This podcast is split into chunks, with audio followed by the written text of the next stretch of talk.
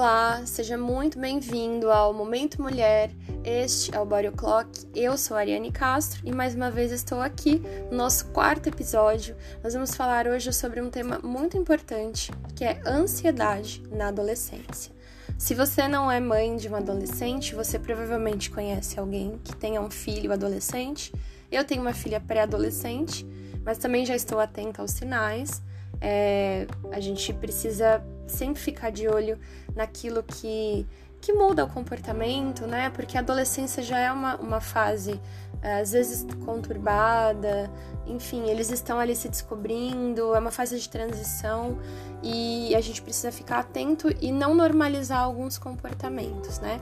Então, muitas vezes você não consegue identificar esses sinais é porque você simplesmente acha que a adolescente é assim, adolescente fica recluso, adolescente é rebelde, adolescente isso. Não.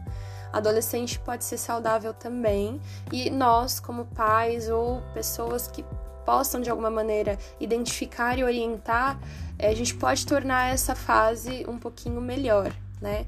E realmente todos nós aqui, eu acredito que você que está ouvindo já passou por essa fase. Então, você sabe que se você tivesse um suporte maior, alguém que te compreendesse, que tentasse te orientar, te ajudar, muitas coisas talvez teriam sido mais fáceis, né? Então hoje esse assunto é um assunto de saúde mental. É, eu vou falar um pouquinho de do, do, conhecimento de coisas que eu vivi, porque afinal de contas esse podcast ele tem isso, né? Eu não sou especialista nos assuntos nos quais nós falamos aqui, mas falo como uma pessoa que viveu, de que teve experiências, né? E sempre pegando alguma base científica e quando isso aconteceu eu vou citar, como por exemplo agora, é, que eu vou falar um dado aqui da OMS é, e também de um professor de psicologia da Faculdade de Medicina da USP, que ele cita aqui que 10% das crianças e adolescentes já sofrem de ansiedade. E, segundo a OMS, 10% da população brasileira sofre de algum tipo de transtorno de ansiedade. Esse professor se chama Fernando Asbar. Ele é um professor lá da Faculdade de Medicina da USP e ele fez esse estudo colhendo esses dados aqui que são importantes aí, a gente vê que 10% parece que não, mas é um número bastante expressivo, né? Então a gente precisa, enquanto pais, acompanhar. A saúde mental ela é muito importante para que a gente tenha uma vida com qualidade é, especialmente nessa fase da juventude, né? Que é quando eles estão ali em desenvolvimento físico, emocional, é, crises de identidade, crises existenciais, tantas coisas acontecem nessa fase. É, enfim, a gente é, é, um turbilhão de emoções ali que muitas vezes, se eles não forem devidamente orientados, eles realmente não vão conseguir passar por aquilo. Né? Então, assim, a ansiedade na adolescência pode ser um problema muito sério, porque ele vai é, desenvolver uma dificuldade em fazer tarefas do cotidiano, coisas muito simples que outros adolescentes conseguem fazer. E muitas vezes, por conta desse transtorno, por pensar muito no futuro, por ter uma preocupação excessiva, isso vai dificultar aquela coisa talvez tão simples de se fazer, né? Então, assim, quando a gente tem preocupações excessivas com o passado, a gente fica deprimido. Quando a gente tem é, preocupações excessivas com o futuro, a gente fica ansioso. Então, a gente tem que viver o presente e ensinar os nossos adolescentes a viver no presente, né? Então, aqui a gente vai falar um pouquinho de como nós, familiares, é, amigos, podemos ajudar? Como é que a gente consegue identificar e quais são esses sintomas, né? Por que, que a ansiedade é, ela vem lá nessa fase já, se eles ainda não têm, né? Preocupações como nós que temos as nossas tarefas cotidianas e a, da vida adulta, as cobranças que a gente tem, que a gente se faz também. E, e no caso deles, eu falo para minha filha, o seu Papel é estudar. Você tem que estudar. A única coisa que eu quero que você faça é estudar. É, essa é a minha cobrança, né? Entre aspas. É, não tem que preocupar com mais nada, tem que viver a vida, aproveitar dentro da sua idade, curtir dentro daquilo que a sua idade permite. E, e mesmo assim, a gente vê que eles se preocupam excessivamente. Por quê? Porque eles começam é, a sentir preocupações excessivas, medo de ser rejeitado, começam a sentir é, milhares de possibilidades futuras, é, medo de errar, medo do que não é controlável, né? E, e, essas emoções que são contrastantes, intensas, principalmente quando eles não sabem lidar com o sentimento, porque eles não sabem lidar com o sentimento, tanto que eles se apaixonam e se apaixonam de novo e de novo e de novo, e enfim. Então, esse transtorno ele é capaz de prejudicar o desenvolvimento de um adolescente. Então, os pais reconhecendo isso vai fazer com que metade do caminho seja ali traçado se nós estivermos de olho. Então, isso também é um ponto de atenção e por isso é importante a gente conversar no, no colégio para tentar entender a dificuldade para prestar atenção na aula. Muitas vezes a gente acha que a dificuldade de, de prestar atenção ou na aula, ou enfim, quando alguém está falando alguma coisa mais séria, ai, déficit de atenção. Não, nem sempre é isso. Muitas vezes é um indicativo de que ele está sofrendo com ansiedade. E talvez ele não consiga se concentrar no presente porque está pensando demais, sei lá, no resultado da prova, é, pensando na viagem que vai fazer, no aniversário que vai, a roupa que vai usar, que tem que impressionar alguém, isso e aquilo.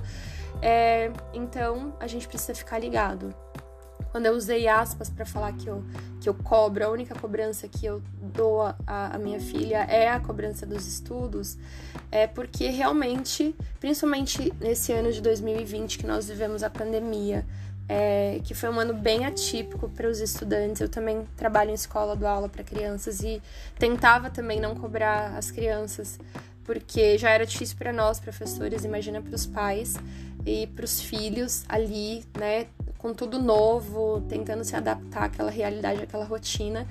E muitas vezes eu, eu, eu falava: olha, você precisa se concentrar, eu quero que você tenha notas boas, mas tudo bem se isso não acontecer. E quando às vezes não acontecia, eu tentava respirar, por mais que lá no fundo eu quisesse dizer, olha, eu vou cobrar você disso. Não, isso isso não é saudável, né? Então, assim, se no dia a dia normal, né, de aula, já não é saudável, piorou em tempos de pandemia, em que a dificuldade de prestar atenção ela realmente vem, então a gente precisa notar se ah, as, as notas caíram é, porque não consegue prestar atenção por uma situação atípica ou né, é algo ali que só ele está vivendo, não é algo coletivo, né? Eu percebi que o rendimento de muitas e ouvi isso de outras mães e, e ouvia no, via no grupo das mães do colégio da minha filha, via nos grupos de aulas da, da escola em que eu trabalho. Então tudo isso é, acaba gerando já um desinteresse, né? O novo acaba gerando esse desinteresse. Ah, não quero, é online, a professora não tá vendo, não vou ligar a câmera. Mas a gente tem que ter esse cuidado e perceber se foi só essa situação atípica ou se existe algo além ali, tá? Então isso é um ponto importante. Outra coisa, preocupação em excesso. É, ele, quando eles estão ansiosos, eles costumam expressar mais a preocupação sobre o que as pessoas pensam dele, né? A famosa crise de identidade. Quem sou eu? O que eu estou fazendo aqui? É, será que as pessoas gostam de mim? As pessoas não vão gostar disso? Eu tenho que fazer esse cabelo para agradar? Eu tenho que usar essa roupa para agradar? Eu tenho que ser assim? Eu tenho que ser assado? Eu preciso ser aceito? Há uma necessidade muito grande em ser aceitos nos grupos, né? E, enfim, então isso é um perigo. A gente precisa ficar realmente muito atento. Conseguir conciliar é, essas transformações físicas e emocionais que eles estão passando com a pressão dos estudos também, para que isso não prejudique a autoconfiança deles, né? Porque uma vez que a autoconfiança deles for abalada, eles não vão conseguir fazer nada e tudo vai se tornando ali um, sabe, um, é como se estivesse rolando o precipício aos poucos. Então, aos pais, atentem-se a isso. Então, assim, a gente não pode fazer, obviamente, como eu falei, uma cobrança excessiva, é, gerando dificuldade maior para eles, criticando muito, tendo é, atitudes que vão desencadear essa, esse transtorno de ansiedade generalizado, né? Que é mais conhecido como TAG. Então a gente precisa ter cuidado com isso. tá? Para que a gente não submeta os nossos filhos a essa ansiedade. Às vezes a ansiedade dele é simplesmente o seu comportamento que também é ansioso. Você cobra demais porque você se preocupa ou porque você está dando uma educação boa e dando uma oportunidade que você não teve, você quer que ele aproveite ao máximo. Mas lembrem-se que todos temos os nossos times. É, não dá pra gente querer que o nosso filho viva aquilo que a gente não viveu, tá? Então, por exemplo, eu amo dançar, venho da dança, vivi na dança, é, e eu quero, obviamente, que minha filha goste de dançar. Só que por um determinado momento, eu percebi que eu estava pressionando ela a ser da dança. E ela não escolheu isso. É uma, uma escolha minha, minha única. E se ela quiser compartilhar isso comigo, e também atuar na dança. Eu vou dizer todas as dificuldades que eu enfrento e enfrentei, enfrentei para estar na profissão, mas em contrapartida eu vou apoiar, eu vou ficar feliz com a escolha que ela fizer, né? Se ela falar, mãe, não quero, enfim. Mas um dado momento ela fazia aulas onde eu também trabalhava. E, e lá eles levavam a, levam a dança muito a sério, é uma coisa mais profissionalizante. E eu vi a minha filha assim, tensa com um exame de Royal que ela nem queria fazer e que eu, por não ter feito, porque na época eu não gostava e, e queria sair da, da coisa do, do, balé, daquela. Porque é um regime muito, é uma disciplina muito, muito. Como posso dizer? Enfim, é, é, exige muito. E eu não queria aquilo para mim. No futuro eu me arrependi, falei, ah, eu acho que eu devia ter feito mais as aulas de balé, eu acho que eu deveria ter feito a formação em balé e eu não fiz. Hoje eu penso que eu fiz o que eu tinha que fazer, e o que deu para fazer, e o que eu pude, e o que o, meu momento me, me fez fazer, né? E, e tô feliz assim. Mas eu, eu pensava, não, porque se ela fizer o exame de Royal, ela vai ser uma bailarina clássica e ela vai ser um pouco mais respeitada. E peraí, você já perguntou para ela se ela quer? E ela respondeu, ela, sei lá, devia ter quatro anos. Mãe, eu não quero. E inclusive eu não quero deixar meu cabelo crescer para fazer coque sem cair um fiozinho, como era cobrado. Não pode cair um fio do, do teu coque. Então, enfim, ela não quis e eu entendi. E hoje eu respeito as escolhas dela muito embora a gente tenha a mania de saber o melhor, achar que sabe o melhor para os nossos filhos, sim, mas a gente precisa dosar. Se você não tá querendo que ele viva aquilo porque você não pôde viver, ou porque você viveu e você sabe que é bom, você acha que é bom, mas cada um tem as suas escolhas e nós pais temos que apoiá-los. Ponto. E sem forçar, porque é muito difícil. Eu eu vou dizer, eu hoje acho o balé incrível mas quando eu fazia, eu achava um porre. Eu não tinha a, a percepção da professora ou da minha mãe, eu tinha a percepção de alguém que estava ali totalmente entediada, obrigada, e talvez foi isso é, que me afastou daquilo, que me fez não querer aquilo e passar por uma, uma atividade que fosse um pouco mais descontraída, em que eu conseguisse explodir ali, colocar os meus sentimentos para fora através da dança, enfim. Então, se atentem a isso, não descontem as frustrações daquilo que você quer, da, da, que a sua exigência não venha causar mais transtornos nessa fase que já é uma fase conturbada. Uh, outra, outra questão é com relação ao desconforto em situações sociais, quando eles estão ali, é, que eles precisam socializar com as pessoas, que eles precisam interagir, a gente precisa ter o cuidado, né? É, desse desconforto que ele sente em estar com outras pessoas, é, a inquietação ou de até não conseguir, a timidez em excesso. Cada um tem um jeito de ser, todo mundo é tímido em alguma medida, para alguma coisa. Eu já me deparei com pessoas que falavam eu não sou nada tímido e em determinada situação aquela pessoa se acanhava. Então, todo mundo tem timidez, em alguma medida, mas tem. Mas, quando isso é em excesso, a gente precisa avaliar, analisar, levar para uma terapia, orientar ali o que, que, é, o que, que precisa fazer, qual é a atividade que aquela pessoa vai fazer para sair um pouquinho daquela timidez, né?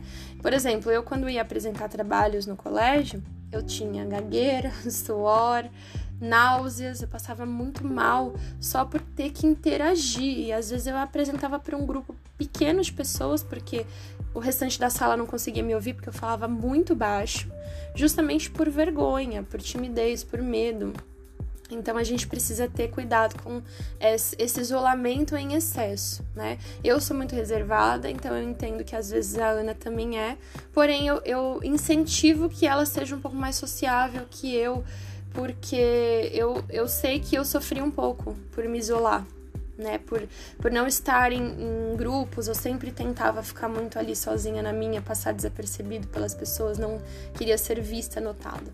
Mas quando há muito essa questão do isolamento, a gente precisa ver, porque aí começa a cair nota, é, começa a perder o interesse pelas atividades escolares, é, atividades coletivas, principalmente, trabalhos em grupos, essas coisas todas. Então a gente precisa estar atento a esse ponto, porque isso pode realmente fazer sentido aí nessa questão da ansiedade e não simplesmente ser um comportamento de ah, ele gosta de, de interagir com ele mesmo, né? Enfim, a inquietação emocional também é um outro ponto que a gente precisa é, buscar observar. É um problema que quando a gente detecta essa inquietação, essa esse afastamento das pessoas, é, enfim, às vezes ele fica incomodado de ficar longe da família, é, de ficar longe do, dos parentes, dos amigos mais chegados a eles ali e, e acabam ficando, é, como posso dizer, desconfortáveis com aquela aquela situação ali de, de se distanciar. Então, ok, é, às vezes o seu filho ainda tá na pré-adolescência, tem dificuldade de dormir na casa de um amigo, tem dificuldade de, de ficar com alguém assim mais distante, mas você precisa observar se esse comportamento ele não é um, um em excesso, se ele só se sente bem ali quando ele tá, sabe, ali com as pessoas da sua família, só ele só se sente bem com aquela, com aquele, aquelas pessoas do convívio dele. Então a gente também tem que se atentar a esse ponto. Ações repetitivas e pensamentos intrusivos. É, ações repetitivas. Como mudar constantemente um objeto de lugar, lavar as mãos em excesso. Também pode ser um sinal de transtorno obsessivo compulsivo. Então, você observa se todo mundo tem algum tipo de mania, algum toque, mas a gente precisa analisar se esse comportamento ele é muito excessivo, é muito compulsivo, né? O tempo todo ele precisa fazer alguma coisa ali. Por exemplo, eu tinha um amigo que tinha mania de por, fechar as mãos assim, eu fazendo como se estivessem me vendo, né? Mas acontece de, de, de, ficar apertando assim o tempo todo. Aí eu falava, por que ele faz isso o tempo todo? Aí um dia eu perguntei, eu falei, engraçado, faz ter uma mania, mas eu só achava que era uma mania, não, não achava que era um. chegava a ser um toque. Ele, ah, eu tenho vários toques. E um deles é o tempo todo, eu fico fechando as mãos e apertando assim. Eu falei, gente, que coisa estranha. E, e ele era diagnosticado, né, com é, transtorno de ansiedade. Então, a gente precisa ter esse cuidado também né? Se a pessoa é, não tem essas ações repetitivas, para um adolescente, eu falo que é uma mania de pessoas mais velhas o toque, né? Mas em adolescentes a gente também consegue identificar e a gente precisa se atentar a isso. Uh, e como nós, familiares, a gente pode auxiliar nesse, nesse processo, a superar é, primeiro a gente tem que identificar. Se a gente não identifica aquilo que eu sempre falo, eu já falei isso em dois, três podcasts, mas é: se você não identifica algo, você não cura. Você não sabe que aquilo existe, logo você não tem como curar. Então a gente precisa se atentar. Se você tem dúvida, você leu esse, é, ouviu esse podcast, é, pensou, putz, é, meu filho tem tal comportamento. Então, não, calma leva ele no especialista. Deixa o especialista avaliar se ele tem, se não tem. E se tiver, você vai conseguir ajudar a tempo, né? Para que esse, essa ansiedade ela não se torne maior e que não venha trazer danos físicos, né? Porque é, ela vai gerando várias coisas ruins, vários. É, nosso corpo vai sentindo, ele vai reagindo, né?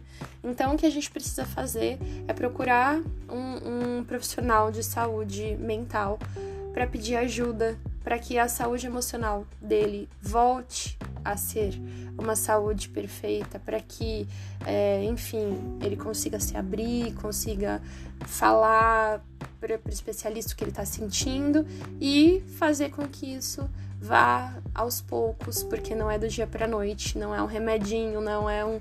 Não, é algo que tem que ser controlado pouco a pouco e, enfim, praticar atividade física é muito importante ele precisa fazer alguma atividade é, que consiga ocupar a mente, que consiga ocupar o tempo, é, porque vai liberar endorfina, vai que vai combatendo a ansiedade. Então precisa ser uma atividade prazerosa, seja lá o que for, deixa ele escolher uma atividade que se enquadre aí nas atividades que vão auxiliar. É importante também que tenha uma alimentação balanceada, né? enfim, tem que ter todo um cuidado ali, não pode ficar comendo bobagem, né? Então a gente também tem que pensar no diálogo. O diálogo é muito importante. Conversa, tenha tato, tenha carinho, saiba lidar, tenta entender, não chega, sabe, desesperado ali, porque a gente fica, às vezes, como mãe, a gente se preocupa e a gente quer tirar com a mão ali aquela situação, a gente também quer se culpar.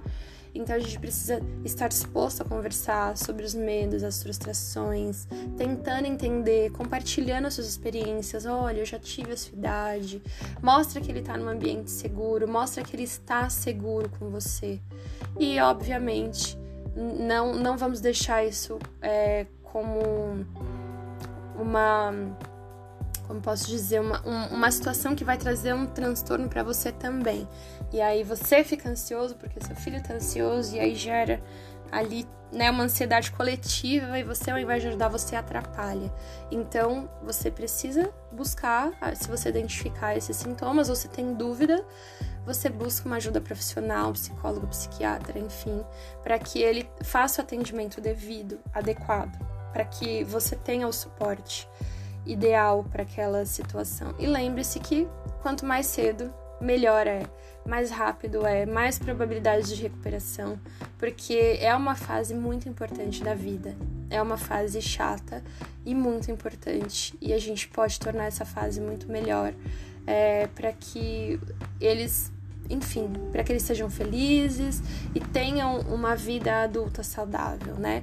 Hoje a gente vê, é muito comum a gente ouvir falar que as pessoas estão doentes, né? E aí vai chegando na idade mais adulta, as preocupações vêm. E por que, que a gente vai adiantar isso, né? Por que, que a gente não vai ensinar é, os nossos filhos a lidar com isso, para que quando chegar no futuro eles consigam gerir, gerir melhor as suas emoções, né? Então, assim, se a gente cresce num ambiente saudável, e a gente vai se desenvolvendo de forma saudável.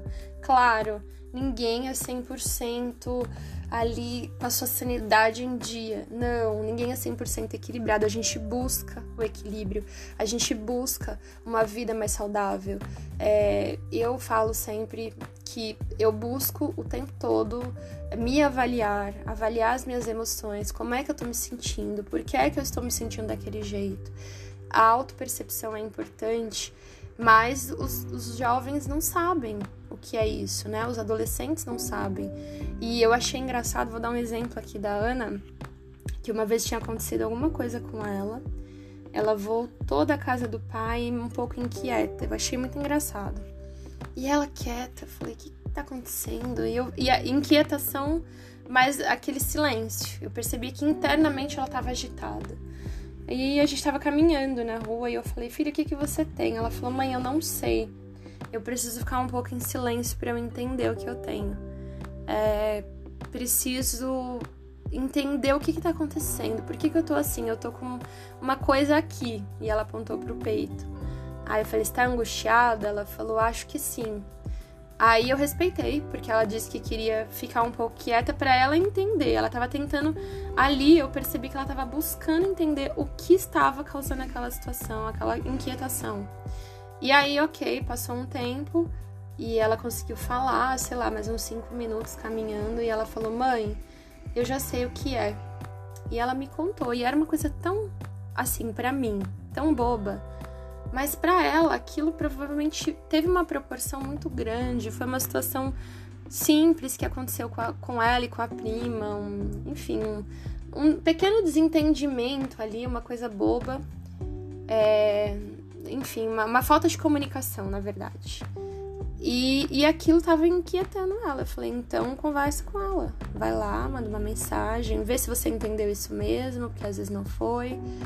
E, e que legal que você fez isso. Eu falei, sempre que você estiver inquieta com uma situação e você não souber o que você está sentindo, o que está acontecendo aí dentro, você precisa parar e entender o que, que você está sentindo, para que você consiga é, resolver. Se você não fizer isso, você não vai resolver o que você está sentindo e não vai ficar bem e vai ficar com uma má impressão de uma outra pessoa que às vezes não tem nada a ver. E resumindo, passou um tempo, ela conversou e realmente acertou e enfim, tudo ficou bem. Mas para a gente ter uma noção de que quando a gente para para se escutar, a gente consegue digerir o que está acontecendo, aquela situação, consegue colocar ela para fora, é, externalizar, né, aquilo que está passando dentro da gente. E é isso. Então, ouça o seu filho, faça ele se analisar, entender, seja compreensivo, se você ele te der sinais de ansiedade e, e se atente, porque quanto antes diagnosticado, melhor ainda para a gente é, resolver essa situação toda. Eu espero que vocês estejam gostando. Nos sigam lá no nosso perfil, Body Clock. Nos siga também no meu perfil, Ariane Castro. E lá a gente pode trocar mais temas, vocês podem enviar sugestões, dar um feedback, falar se vocês estão gostando ou não de ouvir essas histórias. Muito obrigada e até mais!